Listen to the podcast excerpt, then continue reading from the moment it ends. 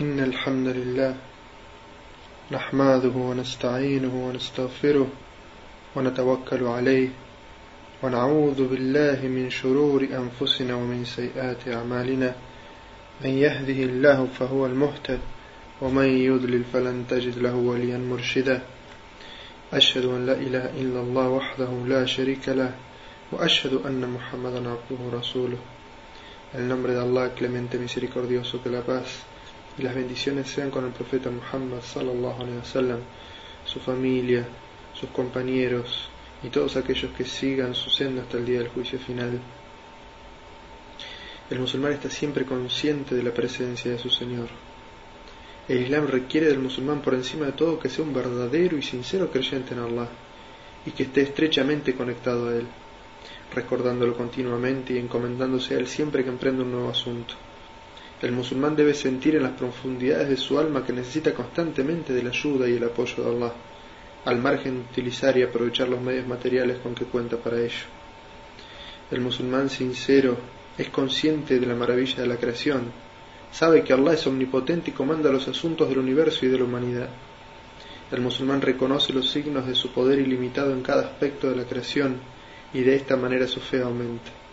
Recordarla con mucha frecuencia y se encomienda a él con confianza sincera recordando que Allah Azza wa dijo en el Sagrado Corán. Bismillah ar-Rahman ar-Rahim. إن في خلق السماوات والأرض واختلاف الليل والنهار لآيات لأولي الألباب الذين يذكرون الله قياما وقعودا وعلى جنوبهم ويتفكرون في خلق السماوات والأرض ربنا ما خلقت هذا باطلا سبحانك فقنا عذاب النار En la creación de los cielos y de la tierra y en la sucesión de la noche y el día hay signos para los dotados de intelecto. Aquellos que invocan a Allah estando de pie, sentados o recostados, meditan en la creación de los cielos y la tierra y dicen, Señor nuestro, no has creado todo esto en vano, glorificado seas, presérvanos del castigo del fuego del infierno. No nos sorprende entonces que el musulmán sincero sea sumiso y obediente a Allah en todas las circunstancias. No transgrede los límites y sigue las órdenes de Allah y su guía, incluso cuando ellas son contrarias a sus propios deseos. La prueba de la fe del musulmán es justamente cumplir las órdenes de Allah y su mensajero sallallahu alaihi wasallam en todos los asuntos, grandes y pequeños sin vacilación. Dijo el profeta Muhammad sallallahu alaihi wasallam en un hadiz auténtico: Ninguno de vosotros completará su fe hasta que sus inclinaciones y deseos no coincidan con el mensaje que yo he traído. Y dice Allah Azza wa en el Sagrado Corán: فلا وربك لا يؤمنون فلا وربك لا يؤمنون حتى يحكموك فيما شجر بينهم ثم لا يجدوا في أنفسهم حرجا مما قضيت ويسلموا تسليما Pero no, juro por tu Señor que no creerán a menos que te acepten, oh Muhammad, como juez de sus disputas, y no se resisten a aceptar tu decisión y se sometan completamente. Es decir, Allah nos dice en esta ley, entreguen el corazón, sumisión absoluta y obediencia completa a Allah y a su mensajero. Sin ambas, sin entrega, sin sumisión, sin obediencia, no hay Islam ni imán posible. Por consiguiente, el musulmán sincero no se desvía de la guía de Allah ni ignora las órdenes de su mensajero, sean estas concernientes a él como individuo o incluso aquellos sobre los que él tiene autoridad y de los cuales sea responsable, como son los miembros de su familia. Si cualquier miembro de la familia del musulmán descuida o falla en sus deberes hacia Allah y su mensajero, el musulmán es responsable por ello. Dijo el profeta Muhammad sallallahu alaihi wasallam en un hadith que está registrado en Bukhari y Muslim, cada uno de vosotros es pastor y responsable por su debaño el sentido de responsabilidad que el musulmán sincero siente cuando un miembro de su familia está fallando en algún asunto importante lo perturba considerablemente.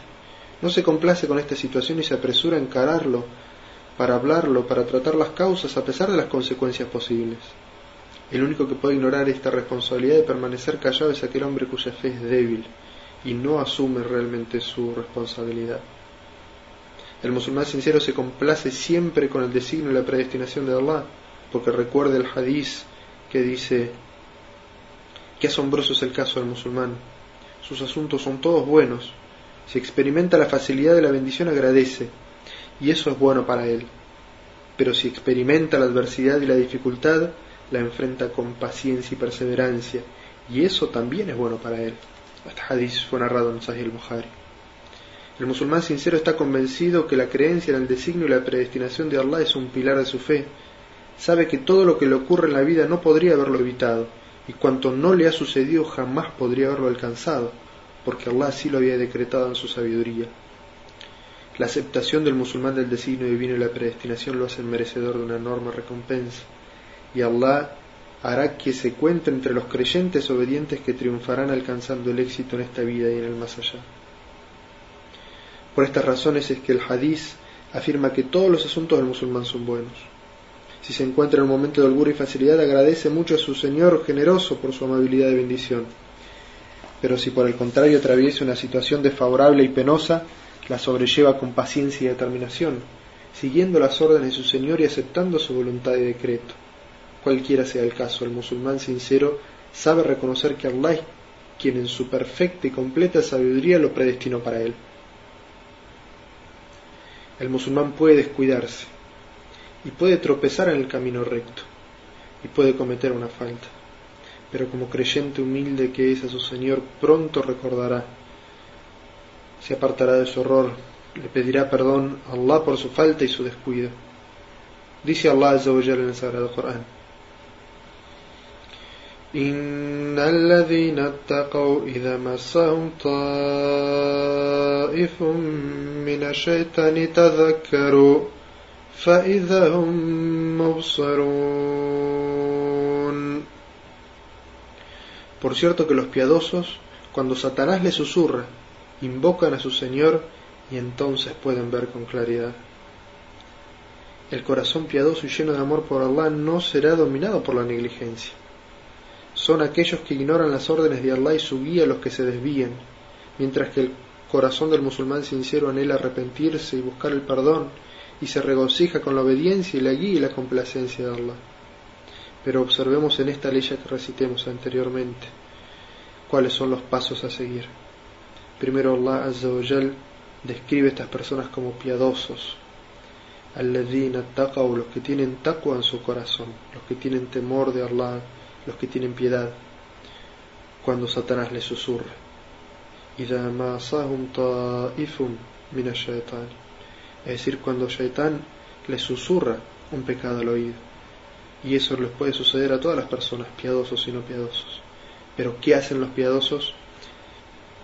Tadakaru, es decir, invocan a su Señor, recuerdan a su Señor, recuerdan lo que Él reveló en el Corán, y recuerdan lo que les informó el profeta Muhammad sallallahu alaihi wasallam tadhakkaru dice entonces Allah azza wa jal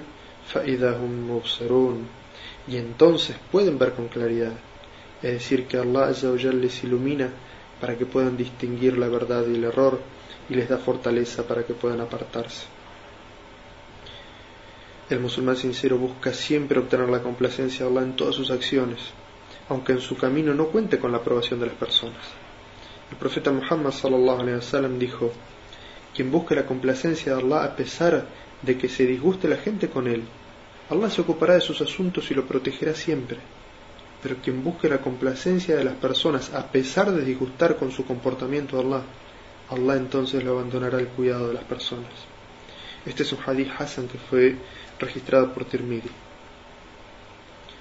Por consiguiente, el musulmán mide todas sus acciones, y aunque contradigan sus deseos, busca primero complacer a Allah y alcanzar siempre su complacencia, y desecha cualquier práctica que esté contraria a la complacencia de Allah Esa es la prioridad del musulmán. El musulmán prioriza la complacencia de Allah y no la complacencia de su propio ego. Y así es como el musulmán tiene normas apropiadas en su vida. Puede distinguir el camino recto y evita caer en contradicciones obedeciendo a Allah en un asunto y desobedeciéndole en otro, o considerando algo haram en algún momento y halal luego, acorde a su conveniencia. No hay lugar para estas contradicciones mientras las normas sean correctas y los principios sean claros, sacados del Corán y de la Sunna y tomados con seriedad por el musulmán. Podemos ver personas que oran consagradamente en la mezquita y sin embargo utilizan la usura y los intereses bancarios en sus transacciones y negocios, o descuidan las leyes de Allah para consigo mismos, en su casa con su esposa y sus hijos, también en sus tratos en la calle, en la escuela o en el barrio mismo. Estas personas no comprenden correctamente Islam. Esta religión completa que en todos los asuntos dirige al musulmán hacia un propósito primordial que es la complacencia de Allah, glorificado sea. Este gran propósito lleva al musulmán a medir todos sus actos, preocupándose que no contradigan las normas establecidas por Allah. Pero las personas que no aplican el Islam en sus vidas son musulmanes, pero no traducen su creencia en obras, son como semi-musulmanes, musulmanes tan solo de nombre. Esta personalidad desdoblada es una de las problemáticas más grandes que enfrentan los musulmanes en la actualidad. El musulmán realiza continuamente buenas acciones. El musulmán sincero realiza todas las acciones obligatorias y practica los pilares del Islam con devoción. No es perezoso e indiferente, ni busca excusas para no cumplir con sus obligaciones. Cumple con las oraciones, realizando diariamente cada una de las cinco oraciones en su horario correspondiente, debido a que la oración es el pilar de la fe, y quien cumple con la oración establece la fe, y quien la descuida destruye finalmente su fe. La oración es el más sublime de los actos de adoración, como lo evidencia el siguiente hadiz narrado por Ibn Masud, radiallahu anhu, y que está registrado en Bukhari Muslim.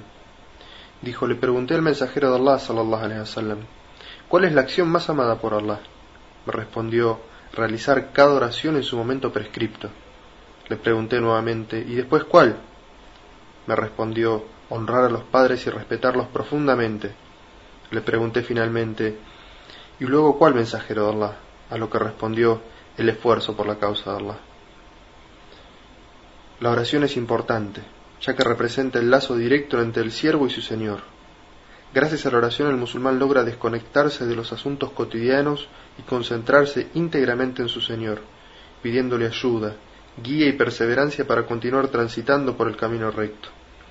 Por eso no debe sorprendernos que la oración sea considerado el más sublime de los actos, pues es la fuente con la cual el creyente llena su corazón con taqwa, con temor, y es el manantial con el que purifica todos sus pecados. Dijo Abu Huraira radiyallahu anhu, escuché al mensajero de Allah sallallahu alayhi wasallam decir, ¿qué dirías si hubiese un río que corre por la puerta de tu hogar y lo utilizaras para bañarte en él cinco veces al día? ¿Acaso te quedaría algún rastro de suciedad? Dijo Abu Huraira, respondí, no, no nos quedaría ningún rastro de suciedad. Entonces dijo el profeta sallallahu alaihi wasallam, de la misma forma Allah borra los pecados con las cinco oraciones diarias. Este es un hadiz auténtico que está, está registrado en Bukhari y Muslim. Y Jabir ibn Abdullah narró, el mensajero de Allah sallallahu alaihi dijo, las cinco oraciones diarias son como un río profundo que fluye por la puerta de vuestros hogares, en el que os bañáis cinco veces por día. Este hadith está registrado en Sahih Muslim. Y dijo Ibn Masud, radiallahu anhu, un hombre que había besado a una mujer se presentó ante el profeta sallallahu alaihi wasallam y le contó lo que había hecho. Entonces Allah azza wa reveló la siguiente ley coránica. أعوذ بالله من الشيطان الرجيم بسم الله الرحمن الرحيم وأقم الصلاة طرفي النهار وزلفا من الليل إن الحسنة يذهبن السيئات ذلك الذكر للذاكرين y observa las oraciones prescriptas durante el día y la noche, pues las buenas obras borran las malas. El hombre, al escuchar esta ley coránica, dijo, ¿esto fue revelado solamente para mí? Pero el profeta Muhammad sallallahu alaihi wasallam le respondió, no, eso fue revelado para toda mi nación, para toda mi umma. Este hadith también se encuentra registrado en Bukhari Muslim. Narró Abu Huraira por su parte que el mensajero de Allah sallallahu alaihi wasallam dijo: Las cinco oraciones diarias y la de los viernes son una expiación para los pecados que se realizan durante el tiempo transcurrido entre ambas, mientras no se ha cometido ningún pecado mayor, es decir, ninguna kabira. Este hadith se encuentra mencionado en Muslim. Y Uthman ibn Affan, el tercer califa de los musulmanes, dijo, escuché al mensajero de Allah sallallahu alaihi wasallam decir, si cuando llega el momento de la oración obligatoria el musulmán realiza correctamente la ablución, reza con recogimiento, respetando todos sus movimientos. La oración expiará sus pecados pasados, siempre que no sean pecados mayores, y esto será por siempre y siempre. Este hadith se encuentra mencionado en Sahih Muslim. Los hadices y relatos que exaltan las virtudes de la oración y describen su importancia y sus beneficios son innumerables. El musulmán devoto intenta rezar en la mezquita siempre que puede. El profeta sallallahu alaihi wasallam nos dijo: la oración realizada en congregación, en llamada, supera en 27 grados a la oración realizada individualmente. Y dijo también, sallallahu alaihi wasallam, si el musulmán realiza el udú correctamente y luego sale con la única intención de orar en la mezquita, por cada paso que dé, su rango en el paraíso será elevado en un grado y se le perdonará uno de sus pecados. Y cuando termine de rezar, mientras permanezca en su lugar de oración y no anule su ablución, los ángeles suplicarán por él diciendo, Oh Allah, bendícelo, oh Allah, ten misericordia de él. Esperar por la siguiente oración equivale en recompensa a quien está rezando. Este hadith fue mencionado en Sahih al-Bukhari y Sahih al-Muslim. Por esta razón, Abdullah ibn Omar, un compañero del profeta sallallahu alaihi wasallam, realizaba pasos cortos cuando iba dirigiéndose a la mezquita, para aumentar así el número de pasos e incrementar su recompensa. Y el profeta sallallahu alaihi wasallam albrició con el paraíso aquel que anhela orar en la mezquita en congregación, tanto por la mañana como por la noche. Dijo sallallahu alaihi wasallam: Allah tiene destinado un lugar en el paraíso para quien va a la mezquita por la mañana y por la noche. Este es un hadith auténtico registrado en Bukhari y Muslim. Por esto es que los sahabas siempre estaban deseosos de asistir a las oraciones en congregación en la mezquita. Y refiriéndose a esto, Abdullah ibn Masud dijo, quien aspira a encontrarse con Allah siendo musulmán, que asiste a las oraciones siempre que escuche la llamada a la oración.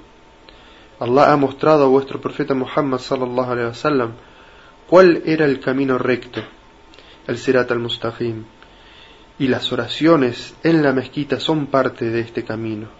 Si rezan en vuestros hogares como aquel que se queda en su casa, entonces habrán abandonado la sunna del profeta. Y si abandonan la sunna del profeta Muhammad sallallahu alaihi wasallam terminarán desviándose. Hubo un tiempo en el que la única persona que se quedaba en su casa en el momento de la oración era conocida por ser un hipócrita. En esos días había hombres que concurrían apoyándose en otros dos hasta llegar a la mezquita y formar parte de las filas de los orantes. Este relato fue registrado en Sahih Muslim. El profeta sallallahu alaihi wasallam instaba tanto a que las personas asistan a las oraciones colectivas en la mezquita que insinuó una vez su intención de incendiar las casas de aquellos que no concurrían a rezar en la congregación sin un motivo válido. Dijo sallallahu alaihi wasallam: Por aquel en cuyas manos está mi alma, que consideré ordenar que se juntase leña y me fuera alcanzada, para luego ordenar que se realice la llamada a la oración y asignar a un hombre para que la dirija, y yo ir y quemar los hogares de aquellos que se ausentan de la oración en congregación sin un motivo válido. Este hadith también está mencionado en Bukhari Muslim. Por eso no debe sorprendernos que en la segunda generación, Sa'id ibn al-Musayyib, durante treinta años, nunca viera la espalda de otro hombre en la mezquita, porque siempre estaba en la primera fila, antes incluso de que el llamado a la oración fuera realizado y podemos encontrar muchos ejemplos similares en la historia del Islam. La distancia no era ningún impedimento para los sahabas, que asistían a la mezquita siempre que oían el llamado a la oración. No importa cuán lejos quedaban sus hogares, la oración colectiva era tan estimada para ellos que incluso se regocijaban por la distancia entre sus casas y la mezquita, porque sabían que cada paso que daban para acudir era registrado como una buena obra por la que serían recompensados, inshallah, el día del juicio. Ubay ibn Ka'b, radiallahu anhu, dijo, había un hombre de los Ansar cuya casa era la más distanciada de la mezquita, según mi conocimiento, pero nunca se perdió una oración. Alguien le preguntó, ¿por qué no compras un burro para montarlo cuando esté oscuro o haga mucho calor? Pero éste le respondió, no me gustaría que mi casa estuviese cerca de la mezquita, porque deseo que mi ida hacia la mezquita y mi regreso a mi hogar me sean registrados como buenas acciones. El mensajero de Allah sallallahu alaihi wasallam, cuando se enteró de estas palabras, le dijo, Allah te ha de recompensar por ello. Este hadith se encuentra mencionado en Sahih Muslim. El profeta sallallahu alaihi wasallam aconsejó a aquellos sahabas cuyas casas estaban lejos de la mezquita a que no se mudasen a casas más cercanas.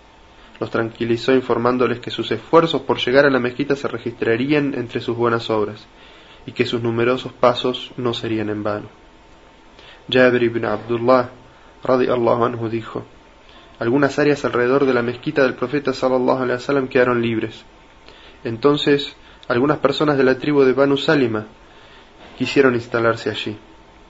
Cuando el profeta sallallahu alaihi wasallam se enteró, les dijo, he oído que se quieren mudar cerca de la mezquita. Respondieron, sí, mensajero de Allah. Entonces él les dijo, Banu Salima, permanezcan donde están, porque los esfuerzos por llegar a la mezquita se registran como buenas acciones. A lo que respondieron, entonces no nos vamos a mudar. Este hadith se encuentra registrado en Bukhari Muslim. Abu Musa al-Ash'ari radiallahu anhu narró que el mensajero de Allah sallallahu alaihi wasallam dijo: Aquel que recibe la mayor recompensa por rezar es el que viene del lugar más lejano. Y quien espera para rezar con el imán recibirá una recompensa mayor que el que reza y luego se va a dormir. Este hadith también se encuentra registrado en Bukhari Muslim. Los creyentes son exhortados en muchos hadices a rezar en comunidad la oración del Fajr y la de la la oración del alba y la oración de la noche. El mensajero de Allah sallallahu alaihi wasallam explicó que hay una gran recompensa para los que recen estas dos oraciones en la mezquita. Observemos estos dos relatos al respecto.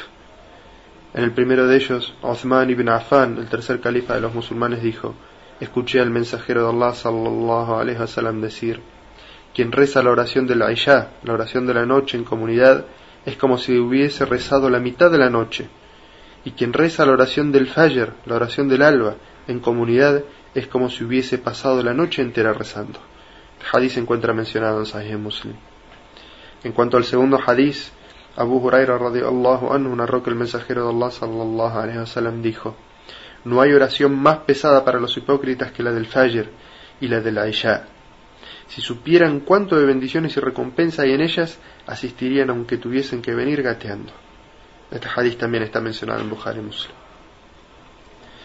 El musulmán devoto que anhela tener éxito en la otra vida no duda en realizar buenas obras voluntarias, tanto de día como de noche, porque ello lo acerca más a su Señor y lo hace merecedor de contarse entre aquellos que reciben su ayuda divina, como dice el siguiente hadith Qudsi. Si mi siervo se acerca a mí con los actos voluntarios, yo lo amo. Y cuando amo a mi siervo, soy su oído con el que escucha, su vista con la que ve, su mano con la que toma y su pie con el que camina. Si me pide algo, se lo concedo, y si busca refugio en mí, lo protejo. Subhanallah, qué hermoso hadith. Y está mencionado en, en Sahih al-Bukhari. Y cuando Allah ama a su siervo, éste es amado por los habitantes del cielo y de la tierra como también se describe en un hadith que narró Abu en el cual el profeta sallallahu alaihi wasallam dijo cuando Allah ama a uno de sus siervos convoca a Jibril y le dice yo amo a fulano así que ámalo entonces el ángel Gabriel Jibril también lo ama. Y le dice a los habitantes del cielo Allah ama a fulano así que amadlo también y los habitantes del cielo lo aman.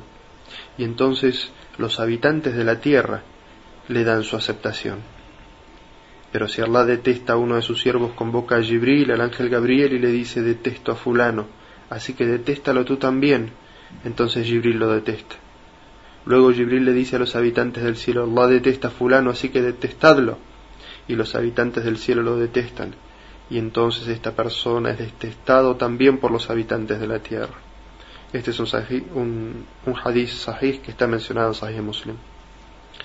El profeta sallallahu alaihi wasallam solía rezar durante gran parte de la noche a tal punto que sus pies se hinchaban.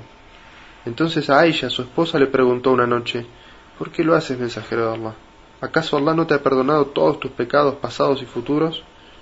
A lo que el profeta sallallahu alaihi wasallam le respondió, Aisha, ¿acaso no debo ser un siervo agradecido con mi Señor?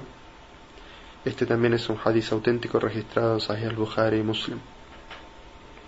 El musulmán sincero trata de realizar todas sus acciones correctamente, pues sabe que no se trata solo de hacer movimientos físicos, pero teniendo un corazón vacío y una mente distraída. Cuando finaliza su oración, el musulmán no se apresura en volver al bullicio de la vida cotidiana, sino que pide perdón a Allah, le alaba y glorifica según lo establecido en la sunna. Luego se vuelve a Allah el Omnipotente suplicándole humildemente pidiéndole la guía y el bienestar en esta vida y en la otra. De esta manera, la oración cumple su función de purificar el corazón y el alma. Por estas razones el profeta sallallahu alaihi wasallam solía decir, la fuente de mi satisfacción más profunda es la oración. Y este es un hadith Hassan, registrado por Ahmad ibn Nasai.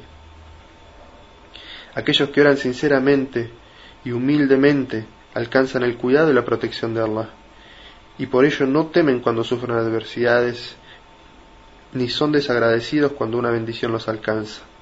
Tienen un término medio. Dice Allah Azza en el Sagrado Corán describiendo al ser humano.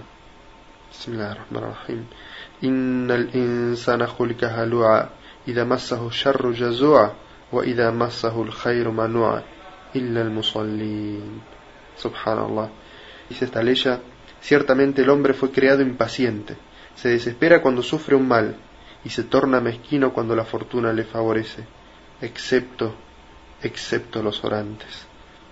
El musulmán auténtico cumple con el segundo pilar del Islam, cumple con el, con zakat.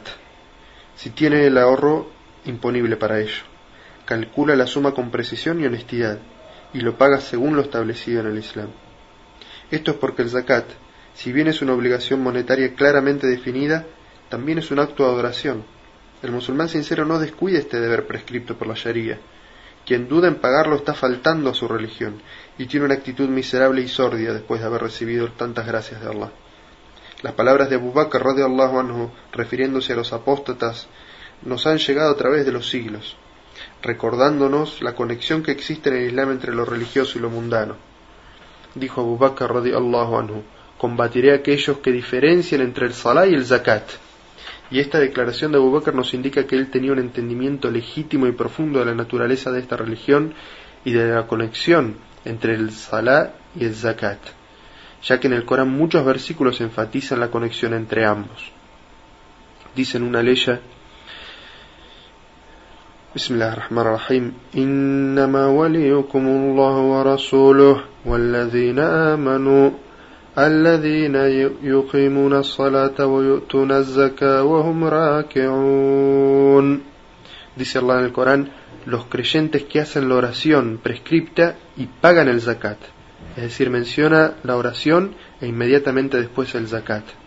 Y dice en otra ley coránica, وَأَقِيمُوا الصَّلَاةَ وَأُوتُوا الزَّكَاةَ وَارْكَعُوا مَرَّاكِعِينَ Dice, observad la oración prescripta y pagad el zakat.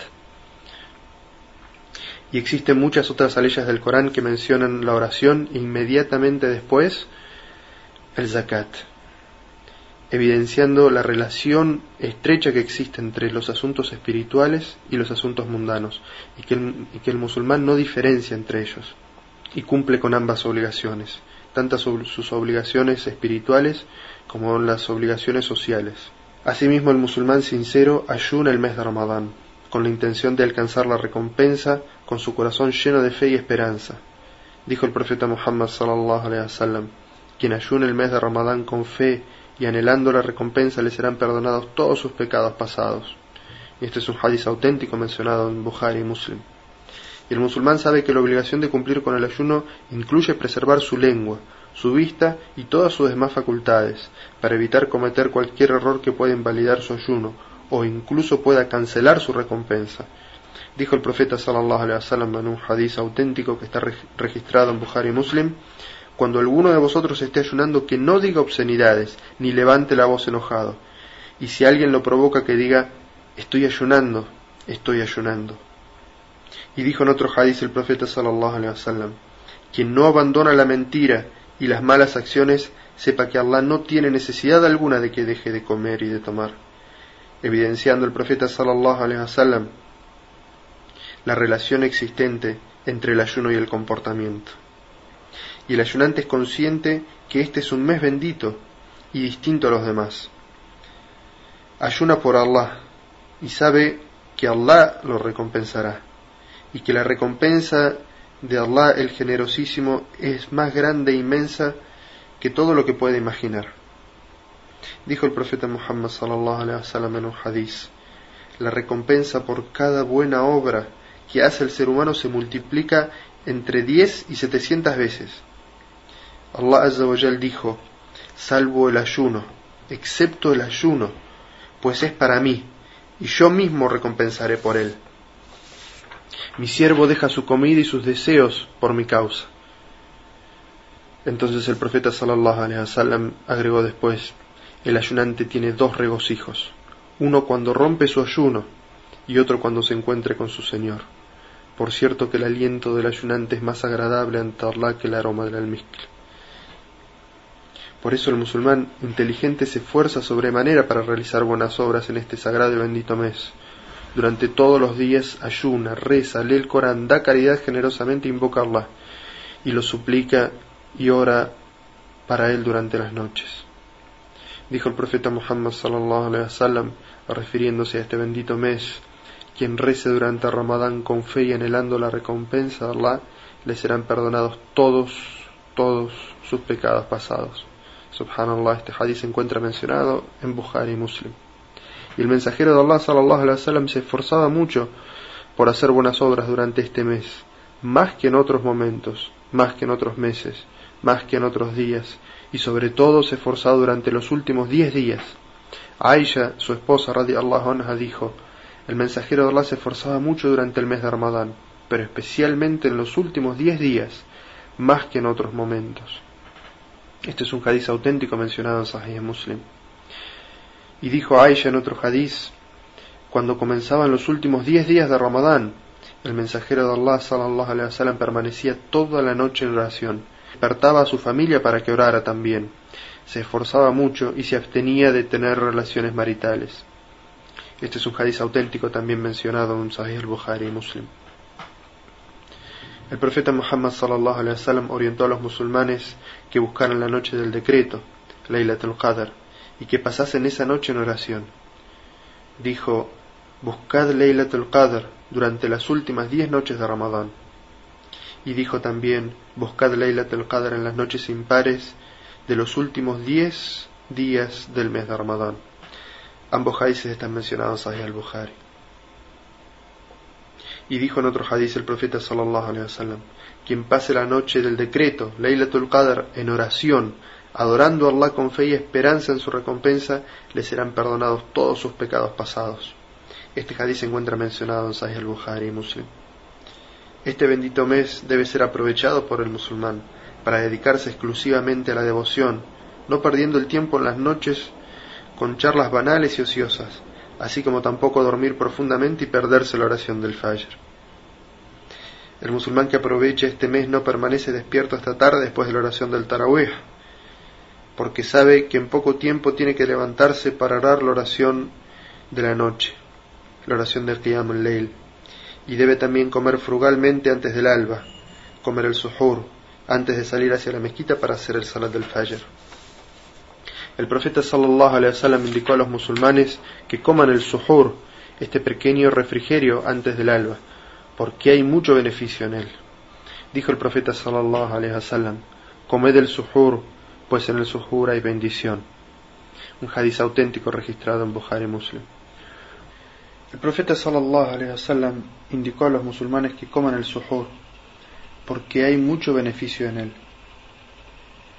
Dijo sallallahu alaihi wasallam, comed el suhur, pues en el suhur hay bendiciones. Este es un hadiz auténtico registrado en Bukhari Muslim. Una de las razones es que al levantarse para el suhur hay un tiempo prudencial para la oración voluntaria de la noche, el Qiyam al-Layl. Y esto motiva a ir a la mezquita para realizar el Fajr en congregación. Además, ayuda a la persona a sobrellevar el ayuno, y es la sunna que el profeta sallallahu alaihi wasallam enseñó a sus sahaba. El sahabi Zayd ibn Thabit radiallahu anhu dijo: Comimos el suhur junto al mensajero de Allah sallallahu alaihi wasallam y después nos levantamos para hacer el salah. Alguien le preguntó, ¿cuánto tiempo pasó entre ambos actos? Y respondió Zayd, 50 leyes. Es decir, el tiempo que tomaría recitar 50 leyes del Sagrado Corán. Este es un hadiz auténtico también registrado en Bukhari y Muslim. El musulmán con fe devocional, anhelante de la purificación de su espíritu, realiza ayunos voluntarios fuera de Ramadán, como el día de Arfa y el noveno y décimo día del mes de Muharram. Ayunar en estos días ofrece un gran beneficio espiritual y expía los pecados, tal como lo informó el profeta Muhammad sallallahu alaihi wasallam. Dijo Abu Qatada, se le preguntó al profeta sallallahu alaihi wasallam acerca de ayunar el día de Arfa y dijo, sirve como expiación para los pecados del año anterior y del año en curso. Hadith auténtico registrado en Sahih Muslim. Y dijo Ibn Abbas radiallahu anhu, el profeta sallallahu alaihi wasallam ayunó el día de Ashura, el décimo día del mes de Muharram, y ordenó a los musulmanes ayunar en ese día también. Hadith auténtico registrado Sahih Muslim. Abu Qatada radiallahu anhu dijo, se le preguntó al profeta sallallahu alaihi wasallam acerca de ayunar el día de Ashura y dijo, sirve como expiación para los pecados del año anterior. Hadith auténtico registrado en Sahih Muslim. Ibn Abbas narró que el profeta sallallahu alaihi wasallam dijo, si vivo hasta el próximo año, sin duda que ayunaré el noveno día del mes de Muharram también. Hadith auténtico registrado en Sahih Muslim. Ayunar seis días del mes de Shawwal que es el mes del calendario islámico inmediatamente posterior a Ramadán, también fue muy recomendado por el profeta Muhammad sallallahu alaihi wasallam. Dijo: quien ayuna Ramadán y luego seis días de Shawwal será equivalente a ayunar todo el año. Hadith auténtico registrado en Sahih Muslim. También se recomienda ayunar tres días de cada mes. Abu Huraira radiallahu anhu dijo: Mi estimado amigo, es decir, el profeta sallallahu alaihi wasallam, me aconsejó que hiciera tres cosas. Ayunar tres días de cada mes. Orar las dos raka'at de Doha, es decir, la oración de la media mañana. Y no irme a dormir hasta haber realizado el witr, que es la última oración de la noche y de número impar. Este hadiz, que es auténtico, fue registrado en Bukhari Muslim. Y Abu Darda, radiallahu anhu, dijo, mi querido amigo el profeta sallallahu alaihi wasallam me aconsejó que hiciera tres cosas y que nunca las abandone mientras viva. Ayunar tres días de cada mes, orar las dos rakat doha y no dormir hasta haber realizado el witr. Hadith auténtico registrado en Sahih Muslim. Y Abdullah ibn Amr ibn al-As, un compañero del profeta sallallahu alaihi wasallam, narró que el mensajero de Allah sallallahu alaihi wasallam dijo: ayunar tres días de cada mes es como ayunar una vida entera. Hadith auténtico registrado en Bukhari Muslim. Algunas narraciones mencionan que estos tres días son el 13, 14 y 15 de cada mes lunar, que son llamados los días blancos, al llama el Bid, porque la luna se encuentra llena. Pero otros hadices afirman que el profeta sallallahu alaihi wasallam solía ayunar tres días no especificados de cada mes. Muad al-Adawiyah relató, le pregunté a Aisha, la esposa del profeta sallallahu alaihi wasallam, si el mensajero de Allah solía ayunar tres días de cada mes. Y ella me respondió, sí. Entonces le pregunté, ¿y qué días del mes ayunaba? Y ella me dijo, no tenía predilección sobre los días que ayunaba. Hadith auténtico registrado en Sahih Muslim. Es decir, que el musulmán puede elegir cualquier día del mes que le sea cómodo ayunar para completar esta sunna. Pero si lo hace en los días de luna llena, 13, 14 y 15 del mes lunar, entonces habrá llevado a cabo dos sunnas. Y Allah Allah sabe más. El musulmán consciente intenta realizar también la peregrinación, el hajj, a la casa de Allah tan pronto como tiene los medios para hacerlo, sin retrasarlo disfrutando de viajes costosos a otros lugares turísticos antes de emprender su viaje a los lugares sagrados, estudia las reglas de la peregrinación en todos sus detalles. Examina sus aspectos, tanto los mayores como los menores, para que cuando realice los ritos de la peregrinación todos estén completos y correctos. El musulmán intenta comprender la sabiduría divina que encierra este pilar del Islam, para que colme su alma de fe y alegría.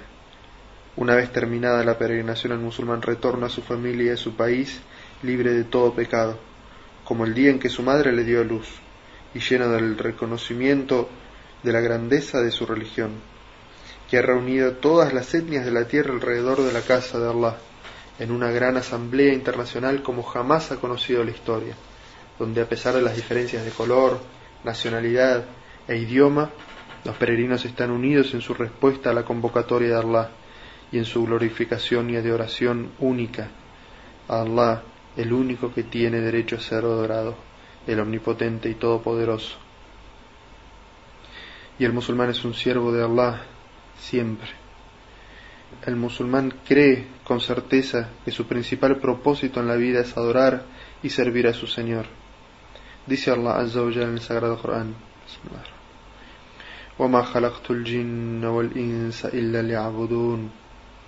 Dice, por cierto que he creado a los genios y a los hombres para que me adoren.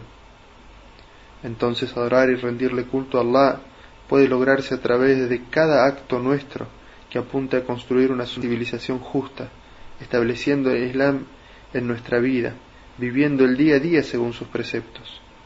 El reconocimiento de que se es un siervo de Allah está profundamente arraigado en el corazón del musulmán y es lo que lo impulsa a buscar la complacencia de Allah en cada simple acción. Así, cada obra que el musulmán realiza se transforma en un acto de devoción y acercamiento a Allah. El acto de adoración más importante que los musulmanes puedan realizar es esforzarse por establecer el modo de vida que Allah ha prescripto para que el Islam gobierne la vida del individuo, de la familia, de la comunidad y también de las naciones. El musulmán sincero siente que su adoración es deficiente si no se esfuerza por lograr el propósito por el cual Allah lo creó, para creer y practicar la ilaha illallah Muhammad Rasulullah en cada instante de su vida. Con este claro entendimiento sobre la realidad del culto en el Islam, el musulmán no puede sino ser una persona con una misión definida, una misión que apunta a establecer la religión de Allah en todos los aspectos de su vida. Su Islam no puede estar completo a menos que él se comprometa con la responsabilidad de cumplir esta misión, esforzándose siempre con sinceridad. Esto es lo que da al musulmán un verdadero sentido de pertenencia y lo hará contarse entre las filas de los creyentes, los que se esfuerzan por la causa de Allah, y su vida tendrá un significado cumplir con su papel de muslim, dado que Allah lo ha preferido por encima de la mayoría de su creación. Dice Allah Azza wa en el Sagrado Corán.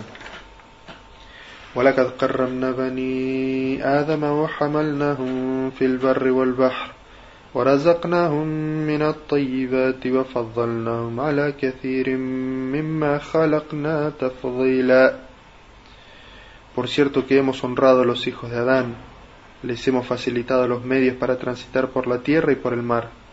Les hemos proveído de cosas buenas y los hemos preferido por encima de muchas otras criaturas. No nos sorprende entonces ver que el musulmán sincero cumple esta misión con alegría y ávidamente consagra todos sus recursos, su tiempo, su energía y su riqueza para cumplirla. Esta es la característica que lo distingue en su vida, mediante la cual se aproxima más a Allah sin ella su vida no tiene sentido y no hay garantía de alcanzar la complacencia de Allah, excepto consagrando constantemente los esfuerzos para lograr esta misión. Por eso el musulmán se esfuerza continuamente por hacer realidad esta meta, es fiel a esta causa y no lleva otro estandarte y lema que el Islam. El musulmán encuentra la luz y la guía para su vida en el Sagrado Corán. El musulmán siempre se ubica bajo la sombra del Corán, regocijándose con su refrescante guía, que le permite transitar por el camino recto. Lee muy a menudo el Corán, con una actitud humilde, y busca entender su significado. Establece horarios para leerlo, los cuales no abandona, pues son momentos que consagra para leer las palabras de su Señor y enriquecer su fe. Esto permite que el verdadero significado del Corán fluya a través de su ser, purificándolo y aumentando su sabiduría, fe y sosiego. Dice Allah Azza wa en el Sagrado Corán. Bismillahirrahmanirrahim. الذين آمنوا وتطمئن قلوبهم بذكر الله ألا بذكر الله تطمئن القلوب ¿Acaso no es con el recuerdo de Allah que se sosiegan los corazones? El musulmán recuerda la hermosa imagen de aquel que lee el Corán, que le ha retratado tan elocuente el profeta sallallahu alaihi wasallam, y así llena sus días y noches con la recitación del libro de Allah y regocija con sus significados su vida. El profeta sallallahu alaihi wasallam dijo en un hadiz: El creyente que recita el Corán es como la toronja, la utrunja, cuyo aroma y sabor son agradables. Pero el creyente que no recita el Corán es como el dátil, que no tiene aroma, pero aún su sabor es dulce. En cambio, el hipócrita que recita el Corán es como la albahaca, cuyo aroma es agradable, pero ya su sabor es amargo. Y el hipócrita que no recita el Corán es como la colonquítida, que no tiene aroma y su sabor es muy amargo. Este es un hadiz auténtico registrado en Bukhari Muslim. Y el profeta sallallahu alaihi wasallam dijo: Reciten el Corán, pues intercederá en el día del juicio por quienes lo recitaban. Hadith auténtico registrado en Muslim. Y dijo sallallahu alaihi wasallam, el experto en la recitación del Corán estará con los honorables y sublimes ángeles escribas, pero el que lo recita con inseguridad y dificultad, éste, éste recibirá doble recompensa. Hadith auténtico también registrado en Bukhari Muslim. ¿Puede entonces el musulmán sincero dejar de recitar el Corán y reflexionar sobre sus significados? No, Allah. Quiero Allah concedernos la sabiduría de comprender los significados de tan sublime y excelso libro e incorporar en nuestras vidas sus enseñanzas. Y que la paz y las bendiciones sean con su profeta Muhammad sallallahu alaihi wasallam, con su familia, con sus compañeros y todos aquellos que siguieron su ejemplo hasta el día del juicio final. وصلى الله على نبينا محمد وعلى آله وصحبه وسلم تسليما كثيرا